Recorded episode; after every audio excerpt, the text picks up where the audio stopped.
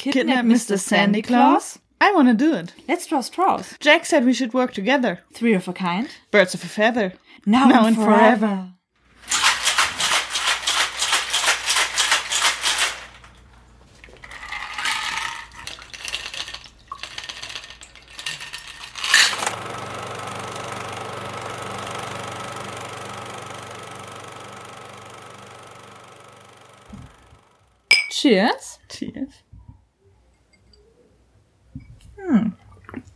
Auf, wie man es vielleicht schon gehört hat, Halloween zu Weihnachten. Die beste Kombination. Weil Halloween einfach zeitlos ist. Weil man dann nicht umdekorieren muss. Das wäre absolut großartig. Ich möchte auch wirklich sagen, sowohl in der Gothic Mansion aus Edward Scissorhands als auch in diesem wunderschönen Bibliotheksturm von ähm, Jack Skeleton würde ich wahnsinnig gerne wohnen. Ja. Beides sind Sachen, in denen ich mir wahnsinnig gut vorstellen könnte zu wohnen und mich richtig wohlzufühlen. Aber die Heizkosten. Scheiß auf die Heizkosten. Dafür hast du so ein kleines Türmchen mit äh, voller Büchern, einem kleinen Laboratorium, kannst über alles drüber gucken, hast deine Ruhe. Und alles ist in diesem schönen so Gothic-Style. Ich mag Ja. das. Ja. Und du kriegst Körbe hochgebracht. Ich krieg Körbe hochgebracht von attraktiven Frauen. Und kannst Körbe geben. Oh. da kommt es doch her. Da musste ich voll dran denken in der Szene. Das stimmt, ja. Das stimmt tatsächlich. Also, wir sprechen über The Nightmare Before Christmas, der interessanterweise Tim Burtons The Nightmare Before Christmas heißt. Wobei er mal ein äh, Gedicht geschrieben hat mit diesem Thema, was dann aber von Michael McDowell, der zum Beispiel auch bei Beetlejuice schon, äh, schon das Screenplay gemacht hat, dann überhaupt zu einer richtigen Geschichte verarbeitet wurde und dann auch wieder von Caroline Thompson, die, Die eben auch, kennen. genau, die auch das Secret Garden von der Verfilmung das Drehbuch gemacht hat und auch von Adams Family. Ja, ich Oh weiß, da müssen wir auf jeden Fall auch nochmal was machen. Ich liebe Adams Family. Ähm, da auch schon das Screenplay gemacht hat. Also auch hier Tim Burton hatte quasi mal die Idee und hat auch beim äh, Art Design natürlich mitgemacht, aber äh, es ist schon bezeichnend, dass er seinen Namen nochmal so draufdrücken musste, denn auch die Regie ist hier von Henry Selick gemacht, den man vielleicht kennt von James and the Giant Peach und Caroline. Ah. Genau. Da hätte ich bei beiden jetzt gedacht, dass es reine Burtons wären. Nee, nee, das war, also das ist sogar richtig eher. Da ist Burton nicht, nicht wirklich noch drin, das ist wirklich eher. Und auch hier, er hat sehr, sehr, also er hat eigentlich die gesamte Regie gemacht. In den zwei Jahren waren es, glaube ich, die es gedauert hat, das Ding zu machen, war irgendwie Burton nur ein paar Mal am Set. Er hat natürlich viel von dem Konzept gemacht. Das ist ja klar, er hat da immer einen sehr, ähm, sehr großen Daumen drauf. Es ist ja auch wirklich mit sehr, sehr viel Sachen, wo man sieht, okay, man erkennt es als Burton inspiriert. Burton. Burtonesque. Ja, Burtonesque, genau, stimmt. Burtonesque, ich hätte es einfach abkürzen können. Aber man darf nicht vergessen, dass hier Selig auch sehr, sehr viel Arbeit geleistet hat. Und ähm, ich liebe, ich vergöttere Stop Motion. Ich finde Stop Motion Animation ist mit eine der wunderschönsten, großartigsten Kunstformen, weil extrem viel Kreativität, Sorgfalt und halt auch Handwerk dahinter steckt. Ich finde das so ehrbar und so beeindruckend, was hier gemacht wurde. Und äh, Blackton, Méliès waren ja so die ersten, die das wirklich im Film eingesetzt haben. Also wirklich von Anbeginn des Films ist Stop Motion ja auch wahnsinnig präsent. Aber natürlich Ray Harryhausen hat das Ganze dann auf überhaupt das Niveau gebracht, das wir es heute ähm, überhaupt kennen. Ich äh, sag nur mal The Seventh Voyage of Sinbad, Clash of the Titans, Jason and the Argonauts. Das sind einfach bis heute mega geile Filme, die einfach immer noch unglaublich geil aussehen. Und ich meine, der hat, Und Stop Motion altert gut. ja, Anders als frühe Animation oder irgendwas. Ja. Wenn man so, boah, es gibt, es gibt so Sachen, die, da ist der Film alt und es gibt ein, zwei Szenen und das ist dann irgendwie digital animiert. Aber halt leider so 2009 digital animiert. ja, Das kannst du dir jetzt nicht mehr angucken. ja. Aber halt einer wirklich real geformten Puppe, die wirklich für jedes Frame dann einzeln bewegt wurde, die altert halt charmant. Also man sieht, das sind quasi diese Puppen und die wurden halt, das sieht man, aber die altern halt charmant, eben weil da wirklich diese Arbeit richtig reingesteckt wurde. Und es gibt wahnsinnig viel CGI, was gut aussieht, was absolut seine Berechtigung hat. Da gibt es viele Sachen, die ich auch wahnsinnig gerne mag. Das soll das auch gar nicht streitig machen. Aber die Sachen altern halt besser. Und deswegen, es gibt gerade ja auch wieder diesen Rückgang, diese Rückkehr zu eben Real-Life-Action etc. Und auch zum Beispiel Blade Runner, da waren fast alle Kulissen in eben ähm, Modellbau etc. gemacht und auch wahnsinnig viel mit ähm, Tricktechnik, also mit real analog gemachter Tricktechnik, eben weil die auch gemeint haben, es macht viel mehr Sinn, dass wir ein, zwei Lämpchen dann digital drüber machen, aber dass halt die Grundkulisse tatsächlich da ist. Weil allein diese Räumlichkeit, dieses Interagieren in dem Raum dann ganz anders funktioniert. Ähm, also von daher auch das in dem Film, deswegen mag ich den, glaube ich, auch bis heute immer noch unglaublich gern, weil ich äh, den Aufwand dahinter sehr mag. Und ähm, der Art Director ist Dean Taylor und das Animation Team hat einfach mal 45 Leute ein Riesenaufwand, mehr als stimmt. unglaublich viele Sets, Sets, die da waren. Ja, es ist wahnsinnig. Wenn man dann natürlich bedenkt, dass Ray Harryhausen viele seiner Filme größtenteils als One-Man-Army gemacht hat, ist auch ein bisschen krass, aber waren halt auch nochmal andere ähm, Bedürfnisse. Und er hat ja viel mit eben Animationen im Film dann gemacht, also im, mit Schauspielern. Und der ist jetzt wirklich komplett als Stop-Motion gemacht. Und allein diese Liebe, diese Arbeit, die da drin steckt, finde ich immer noch absolut faszinierend. Und, was ich noch nett fand, das habe ich mir rausgeschrieben, die Kamera ist von Pete Kazacik, Kazacik, ich weiß nicht mehr, wie man ausspricht, der 1991 bei Starship Troopers natürlich auch die Kamera gemacht hat. Starship Troopers ist mega geil. Der ist großartig. Ich mag den. Ja, aber ansonsten Nightmare Before Christmas. Ein klassischer Fall von ich war so überzeugt, dass ich den Film kenne. Mhm. Ich war so dermaßen überzeugt, dass ich den schon fünfmal gesehen habe. Ich war fest Tja. davon überzeugt. Ich bin, ich habe mich schon als, ähm, ich glaube, ich war Barrel verkleidet mhm. und alles Mögliche. Schmeißt den Film wieder. an, der fängt an und dann langsam denke ich mir so, hä, warum singen die denn? Hm. Ach so, ist das jetzt ein Musical? Mhm, Warum mhm. wusste ich das nicht mehr, bis ich irgendwann drauf gekommen bin, Klar. dass ich nur Ausschnitte aus dem Film kannte und das mit den ganzen anderen oh Dingen in meinem Kopf so vermischt hatte, dass ich das gar nicht mehr auf die Reihe bekommen habe. Oh man. Dabei ist der echt äh, nett und gerade der Soundtrack eben auch wieder von Elfman. Übrigens, die Gesangsstimme von Jack Skellington ist auch Elfman selbst. Echt? Ja, mega cool, hm. oder? Ähm, also der Soundtrack ist absolut kultmäßig. Ich konnte bei vielen Sachen auch direkt so halb dann wieder mitsingen. Ich so, ah, kenne ich doch. Also den finde ich auch mega geil. Das ist auch so mit einer der Faktoren, warum der Film bis heute auch noch so wahnsinnig beliebt ist. Hier äh, sind die etwas zu, ich weiß, das ist blöd, aber musical-mäßig. Ich glaube, das ist tatsächlich bei mir so eine Antipathie Musical-Songs ah, okay. gegenüber, dass mich das einfach immer noch irritiert, wenn Figuren lossingen. Und es ist bei so hm. einem Film ja viel glaubwürdiger und viel ja. logischer als bei irgendwie Beauty and the Beast oder so, ja, sondern es ist Fall, halt eindeutig schon mal, ne? Durch das ganze Stop-Motion so, da macht das schon Sinn. Hm. Aber mich irritiert die Musik dann immer ein bisschen. Zumindest okay. zu Beginn. Aber also, es sind trotzdem schöne Lieder. Ja. Texte sind nett. Ja. Also ich finde den auch äh, immer noch nett. Was was ich halt sagen muss, ich fand den als Kind und Jugendlich, ich habe den echt sehr, sehr oft gesehen, ähm, immer wahnsinnig gut. Mir ist jetzt so eine Sache aufgefallen, die man eventuell als Kritikpunkt reininterpretieren könnte, aber nicht muss.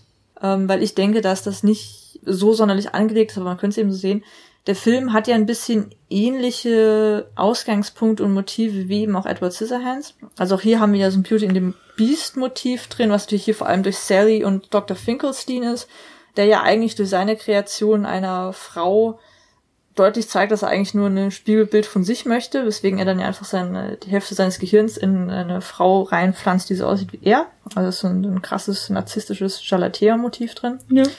Und auch viele andere Sachen, also auch Skellington ist ja als quasi, als eben Knochenmann, äh, auch nicht gerade so das Typische, aber hier ist das Ganze ja zurückgenommen, dadurch, dass es ja Halloween Town ist.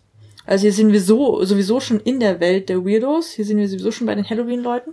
Hier interessant, dass natürlich gerade der Einbruch von Jacks plötzlicher Faszination für auch das Fröhliche durch Christmas Town, diese Besinnlichkeit, Zusammenkommen, Freude, Schenken, reinkommt, hier eben auf quasi die Gegenseite trifft. Hier sind wir quasi in dieser Nischen-Parallelwelt der Weirdos, die das eben andersrum auch nicht verstehen. Genau, die halt bei dem Versuch, sowas zu machen, mhm. das immer verhauen und dann aggressive Spielzeuge machen. Also, also sie sind ja. gar nicht mehr in der Lage, etwas ja. harmloses zu schaffen, weil ihre reine Natur dieses Schreckliche ist. Ja, also sie können. In dem sie auch glücklich sein können. So. Ja, absolut. Die sind ja auch vollkommen glücklich. Die finden, das sind ja auch schöne, passende Geschenke. Die können halt nur Weihnachten auch nur auf Halloween machen. Ähm, und da ist, man könnte es jetzt rein interpretieren, halt auch so ein bisschen dann die Idee drin, äh, Schuster, bleib bei deinen Leisten. So wegen, ja, Jack Skellington, dann bild dir halt nicht ein, du könntest irgendwie Weihnachten machen. Dann lass es doch, dann bleib doch in deiner Nische. Dann denk doch gar nicht, du könntest mehr machen. Was natürlich auch kritisch ist. Aber ich glaube, dass es von der Quintessenz des Films gar nicht so angelegt ist, sondern wirklich so, du hast deine Parallelwelt, du musst dich vielleicht auch damit abfinden, dass du halt vielleicht nicht Weihnachten ist. Vielleicht halt der andere Teil der konventionelleren Gesellschaft. Dass es aber auch gar nicht so schlimm ist. Und dass du ja trotzdem halt, wenn du Partner, Partnerin findest, die dich in diesem Begehren, dieser Neugier, dieser fröhlicheren Art dann irgendwie auch nachvollziehen und begleiten kann, dass es dann auch vollkommen in Ordnung ist. Das Ja. Wichtige ist, jemanden zu haben, der dich darin dann versteht und das vielleicht mit dir dann erlebt. Dass du aber nicht unbedingt deswegen zwanghaft das andere auch übernehmen musst, okkupieren musst. Wobei ich auch die, die Liebesgeschichte von der Prämisse her, also ihr geht's ja tatsächlich schlecht. Sie wird von diesem Ja. Finkelszenen gefangen gehalten, muss ja, immer, ja, versucht ihn zu vergiften und da irgendwie zu entkommen, was keinen juckt. Ähm, und versucht Jack zu warnen. Der ignoriert sie, Ja. äh, nimmt er überhaupt keine Rücksicht drauf, versaut dann alles. Sie will ihn retten, muss dann im Endeffekt dann doch wieder von ihm auf einmal gerettet werden. Also das, das steigert sich so komisch. Und äh, dann kriegt er sie damit, dass er nur Scheiße gebaut hat, ihr nicht zugehört hat. Also er verändert sich ja auch, er sieht's ja dann auch irgendwann ein, aber es ist trotzdem so ein bisschen, ja. hat er jetzt nicht ganz verdient. ich, ich glaube irgendwie, dass wir hier, wo wir es ja auch gerade bei Edward Scissorhands haben, wo du das sagst, wir haben im Grunde genommen auch hier umgekehrte Vorzeichen. Hier ist es quasi sie. Okay, meine Nachbarn sind wahnsinnig laut. ähm, hier ist quasi sie, die mit diesem Bild von Jack Skellington, diesem Image quasi, quasi irgendwie eine Faszination findet, damit quasi, ich würde immer sagen Falling in Love, was in der deutschen Konstruktion vom Satz ja keinen Sinn macht. Sich dahin, da rein verliebt. Genau, also sie Da verliebt sich quasi verliebt. in dieses Bild, dieses Image. Ähm, und auch da, er muss quasi erst zeigen von, okay, ich habe es erkannt, ich habe diese gute Seite und ich kann die jetzt im Rahmen meiner Möglichkeiten ausleben. Hier haben wir es quasi ein bisschen umgekehrt zu Edward Scissorhands vielleicht. Die Liebesgeschichte ist halt auch deutlich prominenter bei Edward Scissorhands, finde ich. Ähm, und quasi dieses Scheitern von Christmas durch Jack ist auch nicht so schlimm, weil im Endeffekt ist seine Rettung dann ja eben, dass er sie findet als begleitende Genau, und dann hat er Partnerin. ja auch wieder Bock auf Halloween. Dann Ja, kann er ja nochmal tausendmal das. Gleiche machen. Ja. Solange er halt sie hat, die auch seine andere Seite versteht. Ja. Weil sie die ja auch hat. Also sie ist ja die einzige, die in Halloween Town das ein bisschen nachvollziehen kann. Und auch eben sieht, wir können jetzt nicht Schrumpfköpfe da reinbauen, sondern wir müssen eigentlich quasi mehr so Plätzchen machen. Also sie versteht das ja. Ähm, aber ich muss halt sagen, ich finde den Film großartig, wunderschön gemacht, großartige Produktion, Musik, Hammer. Aber von der Message, die drunter liegt, immer noch nett. Ich kann das auch vollkommen nachvollziehen, aber jetzt halt mehr so eine leichtere Unterhaltung im Vergleich zu Edward Scissorhands. Genau, und auch er halt schon Schuster bleibt bei deinen Leisten. Schon ein bisschen. Und ich, das ist mir jetzt erst aufgefallen und ich finde das durchaus vielleicht auch ein bisschen kritisch. Im Endeffekt geht's ja auch wieder in dieses Ding, bau dir deine eigene Welt und Halloween Town ist ja super und wir fühlen uns damit im Endeffekt ja auch am wohlsten. Dann machst halt kurz mal einen Ausste Aus Abstecher rüber. Aber trotzdem, es ist halt so ein bisschen Ding, wenn du ein Weirdo bist, dann bleib halt auch gefälligst einer. Weil alles andere kannst du nicht. No. Einfach ein bisschen nicht. verhärtet. Ja. Ja, genau. Das ist so ein bisschen das Verhärtetes, ja. Aber die Teufelchen sind super. Die sind super süß. Ich finde den Boogeyman auch ziemlich geil. Der Boogeyman ist super. Allein, dass er einfach eine Ansammlung von kleinen Ängsten ist Ja. in einem großen Sack. Ja. Und sobald man den Sack zersticht, sieht man, dass es ganz viele kleine Ängste sind. Ganz my viele bugs, kleine bugs. Bugs. Das, ist super. Und stimmt. äh, dass das Reich des Bösen ein Casino ist, ist auch irgendwo nett. Reich des Bösen ist ein Casino und ja auch diese ganze Neon-Voodoo-Ästhetik, was ich Ja. auch ziemlich geil finde. Was ja später in dem einen Disney-Prinzessin-Film aufgenommen wurde. Da gibt's ja auch nochmal so eine Voodoo... Voodoo-Ding. Bei welchem ist denn das? Äh, hier Kiss the Frog oder sowas? Die, wo das in New Orleans oder sowas ist. Da gibt's auch noch mal, und das wurde ziemlich kritisiert dann auch, von man kann Voodoo nicht so darstellen und äh, man sollte Voodoo auch ernst nehmen. Das ist tatsächlich auch eine sehr, sehr interessante Religion. Gibt's wahnsinnig geile Anthro kulturanthropologische Bücher auch drüber. Ähm, aber ich fand das von der Ästhetik her cool, diese Gegenwelt in der Halloween Town ja nochmal an sich. Also ja, ich finde den gut, ich mag den sehr, sehr gerne. Ich glaube, diese Message, die man da auch sehen kann, ist nicht in der Härte auch angelegt, aber man sollte es vielleicht ein bisschen im Hinterkopf behalten. Aber an sich auch wieder ein netter Film. Sehr, sehr schön gemacht. Sollte man auf jeden Fall also mindestens einmal gesehen haben, allein wegen dieser wahnsinnig geilen Stop-Motion, die hier geliefert wird. Also die Animationen sind echt wahnsinnig geil. Also Ray Harryhausen wäre happy mit sowas, mit dem, was er als Legacy hinterlassen hat. Aber ja. Wenn es der oder Edward Scissorhands ist, Edward Scissorhands gucken. Ja, ja. Also wenn man noch zwei Film, äh, einen Film in seinem Leben gucken kann, dann Edward Und äh, Achtung, Vorwarnung. Hm? Es ist ein Musical. es ist ein Musical. Es wird gesungen. Es wird verdammt viel gesungen. Ja. Aber manchmal reden sie auch. Manchmal reden sie auch, aber im Vergleich dann gar nicht mehr so viel, wie man gerade merkt. Genau, das haben wir ja bei der Zitatsuche gemerkt. Ja. ja. Auf Nightmare Before Christmas. Auf Nightmare Before Christmas. Und Halloween. Auf Bratäpfel. Auf Bratäpfel. Ach so, wir trinken einen Vassal. Stimmt. Oh Gott. Aus der 12 Bottle Bar. Cider mit selbstgemachtem Bratapfelmus irgendwas. Es mm. ist äh, in der Virgin Drinks Sektion des Buches. Ich bin mir aber nicht sicher, ob wir wirklich den ganzen Alkohol haben rauskochen lassen. Wir haben auch nicht so lange gekocht, wie man hätte ziehen lassen sollen oder so. Ja, wir haben die Äpfel auch noch frisch aus dem Ofen geschält. Ja, wir waren ein bisschen wagemütig, wagemütig und äh, ungeduldig. Aber lecker und war's. Es war super lecker und wir haben aus den Restäpfeln, weil wir haben da nur die halbe Menge gemacht, Bratäpfel gemacht. Wir haben die mit Walnüssen, Cranberries, Kakao und Spice Butter von dem Buttered Rum gefüllt. Nochmal in den Ofen. Ofen. Und das war unglaublich. Und lecker. die Spice Butter macht durch den mm. ganzen Rohrzucker so einen schön karamellisierten, karamellisierten Zuckerkorn. Aha. ah ja. Ja, also das war super lecker. Also wir haben hier quasi Drink plus Essen. Ja. Noch. Könnte dran liegen, wenn man erstmal zu viel Äpfel in den Ofen schiebt, weil man denkt, man macht das ganze Rezept und sich dann doch nur für eine lächerliche das Flasche so Cider geplant. entscheidet. Aber das war so von langer Hand geplant. Von langer Hand. Langer Knochenhand geplant. Äh, und es war wahnsinnig lecker, also das kann man gerne nachmachen.